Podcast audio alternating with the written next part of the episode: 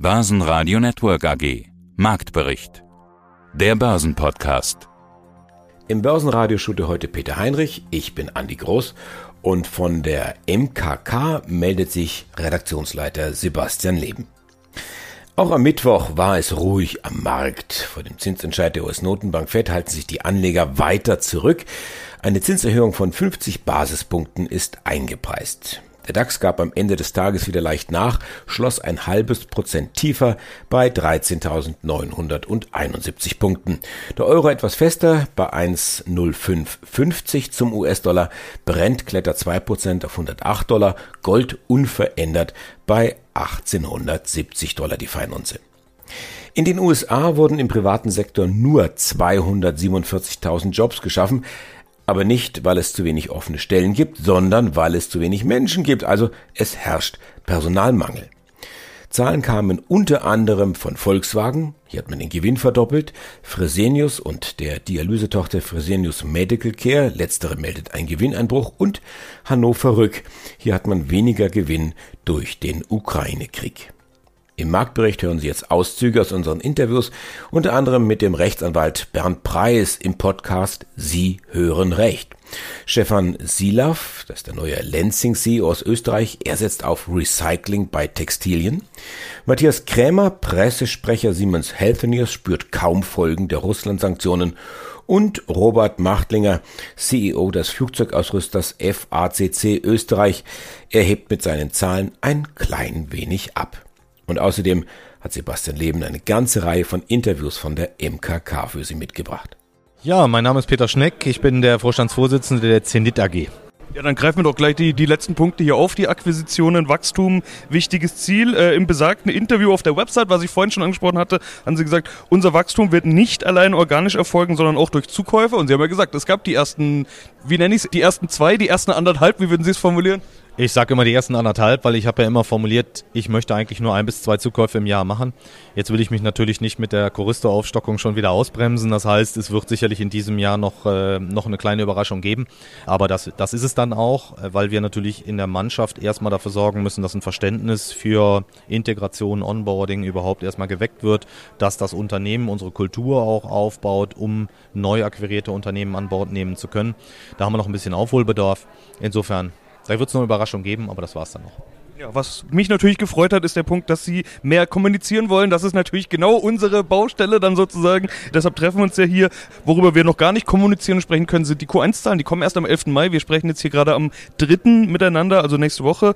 Zahlen habe ich mir trotzdem angeschaut, die 2021er Zahlen dann dementsprechend Umsätze im letzten Jahr leicht gestiegen, plus 2,8 Prozent auf 146 Millionen Euro, Gewinn rasant gestiegen, 6,2 Millionen Euro EBIT, plus 72 Prozent, auch deutlich mehr als ihr Vorgänger Kurt Bengel im letzten äh, Sommer im Börsenradio-Interview angekündigt hatte, also da ist ein echter Gewinnsprung. Wie war das möglich?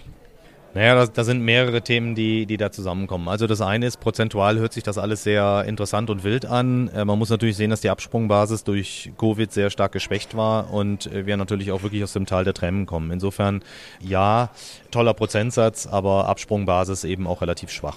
Zweites Thema ist, warum sind wir so weit über unsere Zahlen hinausgerutscht? Das eine ist, wir machen einen Großteil unseres Umsatzes und letztendlich dann auch Gewinnes im letzten Quartal. Das ist immer relativ schwierig, das vorherzusagen. Wir haben im letzten Quartal des letzten Jahres das große Glück gehabt, dass viele unserer Kunden nach Covid und das war ja noch vor der Ukraine-Krise, auch wieder die eine oder andere Investition getätigt haben und wieder losgelegt haben. Das war sicherlich ein sehr positiver Effekt. Und der dritte Effekt, den man auch nicht unterschätzen darf, ist, dass äh, natürlich der Herr Bengel auch einen äh, positiven Abgang haben wollte und es auch das eine oder andere gegeben hat, was er zu Recht auch mit vorgeholt hat, um da ähm, auch noch mit einer kleinen Überraschung gehen zu können, was, ist, was ich ihm auch absolut gönne. Meine Angst war natürlich daraus abgeleitet, dass jetzt im Q1 wir unter Umständen dann einen kleinen Bruch haben werden, weil vieles vorgeholt wurde. Da kann ich jetzt schon vor Veröffentlichung der Zahlen sagen, dem ist nicht so. Wir sind also auch wieder auf einem guten Wege. Da wird es keine riesen Überraschungen geben und insofern bin ich da sehr entspannt. Mein Name ist Matthias Krämer und ich bin der Leiter Unternehmenskommunikation der Siemens Healthineers. Siemens Healthineers, der Q2-Bericht des Geschäftsjahres 2021-22 hier im Börsenradio-Interview und mein Name ist Peter Heinrich. Gute Nachrichten, Siemens Healthineers erhöht die Prognose. Starten wir aber mit der Krise. Ukraine-Krieg, Lieferkettenprobleme, Chipmangel, höhere Rohstoffpreise, Inflation, Sanktionen gegen Russland. Wie betrifft Sie das in Erlangen bei Siemens Healthineers? Na gut, wir sind natürlich auch davon betroffen, allerdings deutlich weniger als andere Unternehmen. Ja? Also ich fange mal vorne an bei der Kette. Wir sind ja ein Unternehmen der Medizintechnikbranche, das heißt, wir sind in vielen Fällen von den Sanktionen ausgenommen. Ja, wir können natürlich auf einem anderen Niveau, aber wir sind weiterhin in der Lage, unsere russischen Kunden und deren Patienten weiterhin sagen wir, zu versorgen, mhm. ja, weil wir auch der Meinung sind, es ist wichtig, dass wir das tun.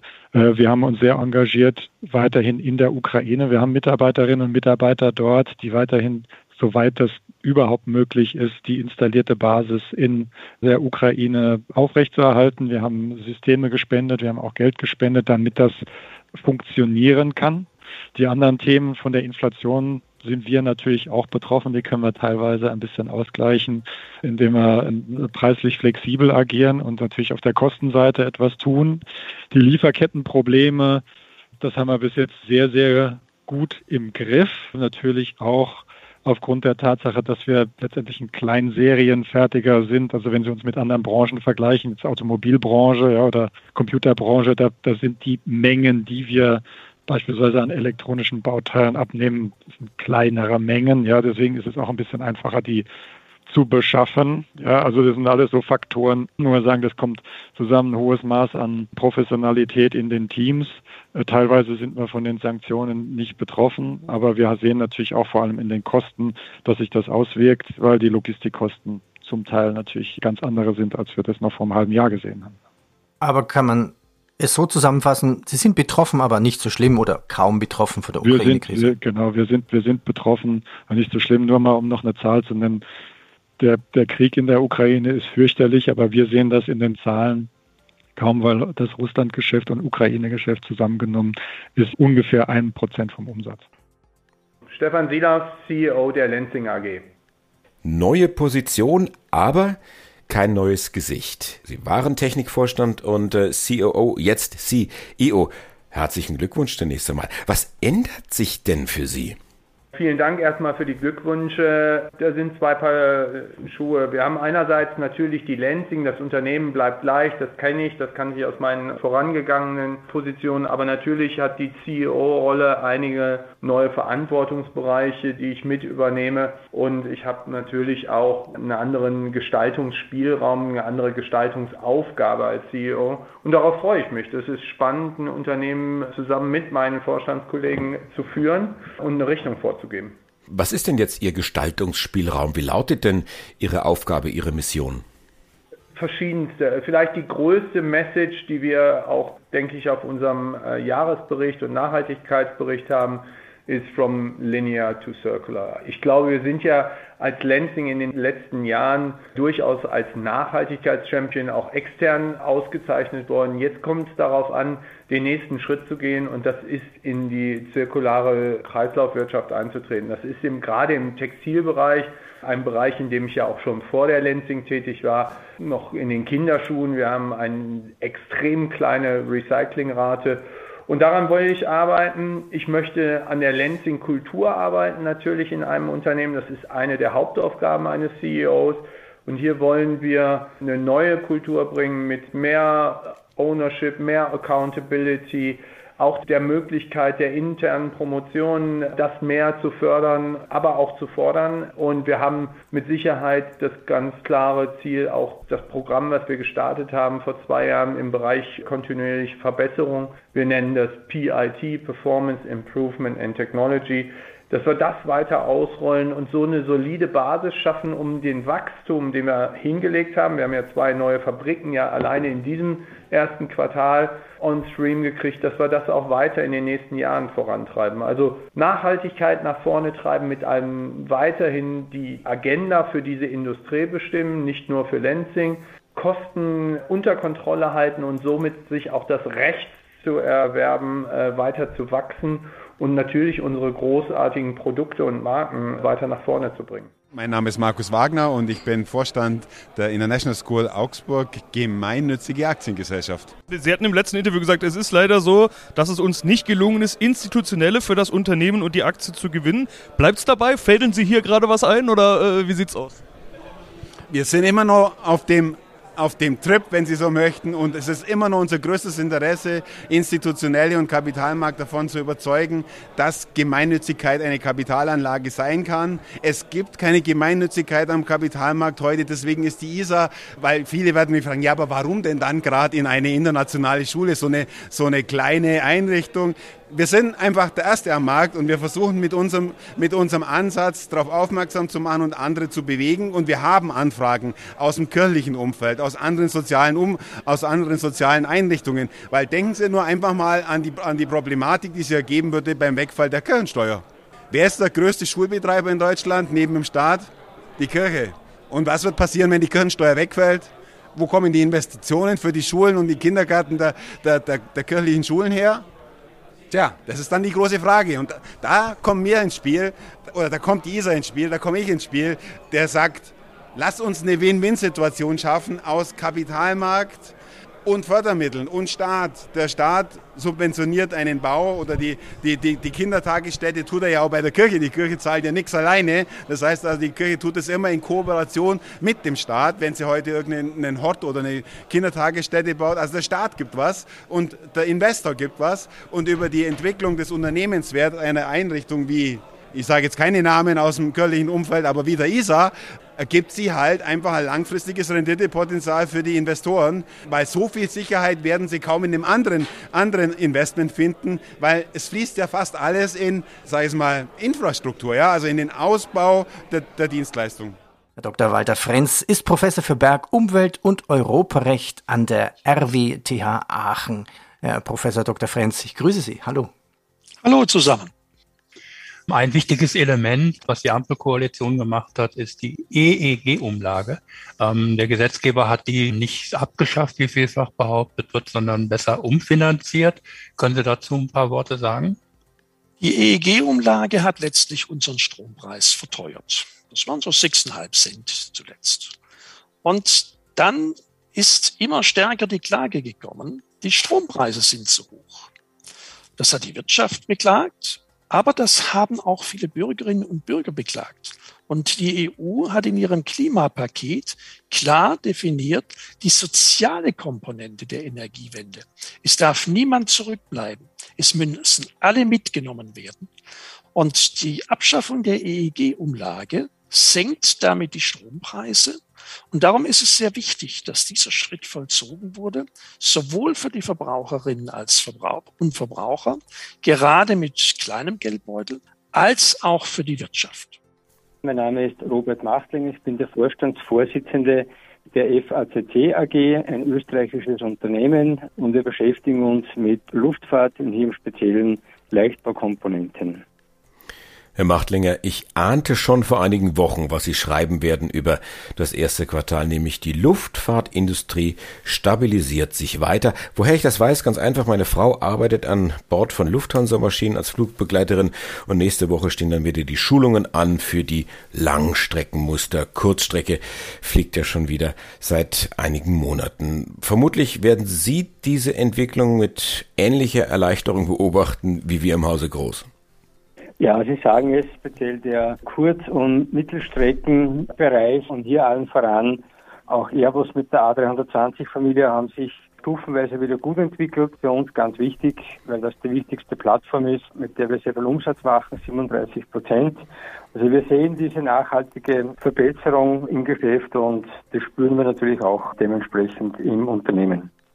Sind Sie eigentlich eher jetzt bei den großen Jets vertreten oder auch bei den kleineren, bei den Business Jets und sehen Sie in beiden Bereichen Erholung?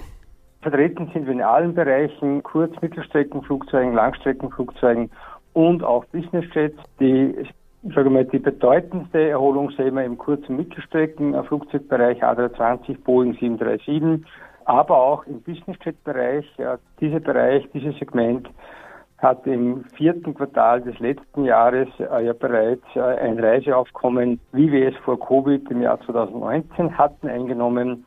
Auch für uns ein wichtiges Segment. Knapp ein Fünftel des Umsatzes kommt von diesen Flugzeugen. Auch hier sehen wir eine Verbesserung der Lage. Es wird mehr abgefragt und wir profitieren davon. Im Langstreckensegment, sprich größere Flugzeuge wie Airbus A350 oder der Boeing 787, Die sind auf derzeitigem Niveau stabil. Da gibt es noch keine Ratenanpassungen oder Erhöhungen. Aber wie gesagt, es ist stabil und mit einem stabilen Geschäft kann man auch gut leben. Mein Name ist Manuel Sied, bin CFO der Clearweiß AG.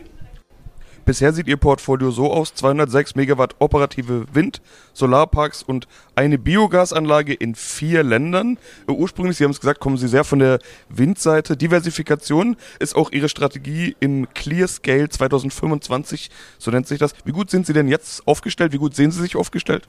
Wir sehen uns jetzt schon sehr gut aufgestellt. Seit letztem Freitag ist es auch das Projekt Lausitz, das ich vorhin genannt hatte, in Betrieb. Jetzt sind wir bei einer Kapazität in der Produktion von 303 Megawatt. In der veröffentlichten Wachstumsinitiative ClearScale 2025 hatten wir den Plan, in 2022 oder bis Ende 2022 auf 305 Megawatt anzuwachsen. Wir sind jetzt schon bei 303, wir haben jetzt Mai. Das heißt, wir haben das Wachstumsziel bereits jetzt fast erfüllt. Wir sehen uns also auf dem Pfad sehr, sehr gut aufgestellt und glauben auch, dass wir diesen in 2022 bereits überschießen werden, so dass wir das Ziel von 750 Megawatt operative Kapazität bis 2025 deutlich erreichbar sehen. Gleichzeitig auch die 250 Megawatt Pipeline, die wir benötigen, um weiter zu wachsen, auch die sehen wir als sehr, sehr gut machbar. Deutlich erreichbar bedeutet vielleicht auch schon früher? Bedeutet vielleicht auch schon früher, korrekt.